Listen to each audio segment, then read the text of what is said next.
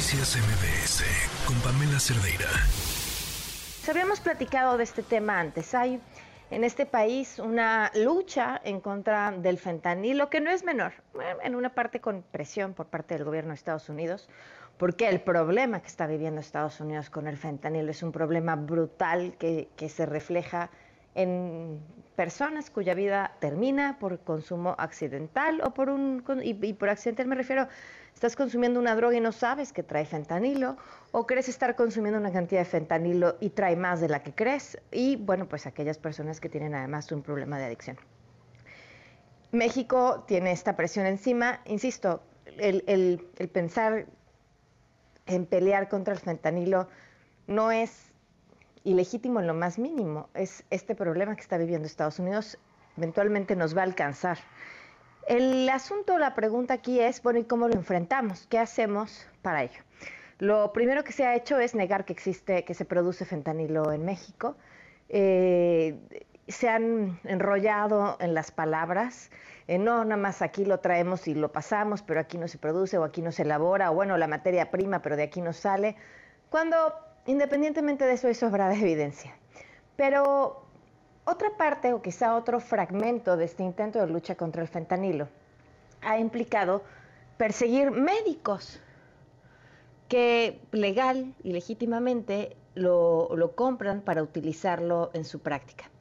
Ya habíamos platicado acerca de Gustavo Darwin, este anestesiólogo, que además en un caso rarísimo porque llegaron a su casa, luego no lo dejaron entrar a la casa, eh, no mostraban la carpeta de investigación, o sea, una serie de irregularidades durante el proceso. Este, si de devuelven mi casa, no, nosotros no les, nunca la bloqueamos, ¿no? Nosotros nunca les dijimos que no pudieran entrar, todo mal, todo raro. Bueno, pues resulta que ahora también están investigando a su esposa. Nos acompaña Antonio Juárez, él es abogado de la doctora Mónica Jauregui, esposa de Gustavo Darwin. ¿Cómo está, abogado? Buenas tardes. Hola, buenas tardes. Bien, gracias a ustedes. Bien, a ver, parecía que después de haber revelado cómo estaban trabajando las autoridades, esto iba a quedar ahí y no ha sido así. Pues no, no tanto parecía, parece, como bien comentado usted en el, en el intro de esta, de esta entrevista, hay una desinformación respecto al tema. Los médicos no usan fentanil del que está matando personas en el mundo. Claro, claro, Hace claro. Dos días estaba informando una persona del gabinete de, Andrés Manuel, de nuestro presidente, y decía que en lo que va del tiempo de su presidencia se han incautado cerca de 7.500 kilos de fentanil. Ni un solo gramo es de uso médico, es otra sustancia distinta. Entonces, por supuesto pues sí debería parecer, pero pues también se denunciaron actos de corrupción, también hay muchas cosas como usted bien apuntaba medio raras, ¿no? Y pues ahí había como las disyuntivas de si fue un cateo, no, no fue un cateo, no había una orden de un juez. La orden que había de un juez federal era de que se abriera esa casa y se entregara a la dueña, que es la doctora Mónica. Y sí, cumplieron después de de, vencido el término. Después de negar que no la tenían ellos retenida, ¿no? Además, que ellos no habían hecho el juez federal pide el informe, le dicen, no, nosotros no la no la aseguramos por un, un error de ellos mismos en la, en la nomenclatura de, la casa. Sin embargo, al final del día la entregan. Entonces niegan el acto, pero la entregan. Y minutos, no sé, quizás dos minutos después llega otra otra MP de la misma Fiscalía General de la República y dice, bueno, ¿qué creen? Que ahora también vamos contra la esposa. Entonces yo pensé que me iban a decir, bueno, por un delito distinto, por un hallazgo del cateo, pero no. Es por lo mismo que ellos ya tenían contra el doctor, pero ahora van contra ella. Lo cual eh, los juristas que hemos conocido el caso nos parece algo exagerado, inverosímil. Sí, claro, es, es una bajeza jurídicamente. A ver, entonces, ¿en qué estatus legal se encuentra el doctor ahorita?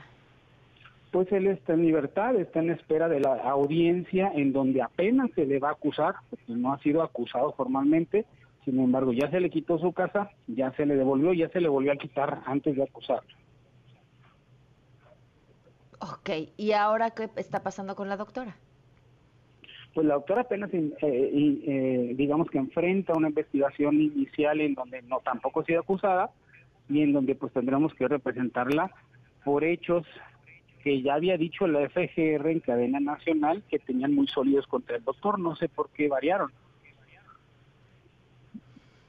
¿Han, ¿Han tenido conocimiento de casos similares después de que hicieron público el caso del doctor? No, hasta ahorita no. Previos sí, sí tenemos conocimiento y sí hemos llevado casos de esta naturaleza, uno específicamente en Guerrero, pero posteriores ninguno. ¿Qué sigue entonces para el proceso de ambos? Pues eh, ejecutar las defensas técnicas adecuadas en el caso de ambos. El día de mañana, de hecho esta es primicia, mañana estaremos en la Ciudad de México porque nos buscó una asociación de padres de niños con cáncer. Van a estar ellos en Fiscalía General de la República interponiendo una denuncia. Eh, eh, nosotros pusimos uno en asuntos internos, ellos quieren poner una en, el, el órgano fiscalizador de FGR que está aparte en las oficinas generales, porque pues ellos dicen, tenemos hijos que son pediátricos y que además tienen, tienen cáncer. Hemos recibido ayuda de los anestesiólogos y de los pediatras y no puede ser posible que estén siendo perseguidos. Híjole, increíble. Pues estaremos al pendiente entonces de esto que suceda, por supuesto, y ahora de, de los dos doctores, a ver qué, qué sigue y qué sucede. Gracias, Pamela. Muchísimas gracias, muy buenas tardes. Noticias MBS con Pamela Cerdeira.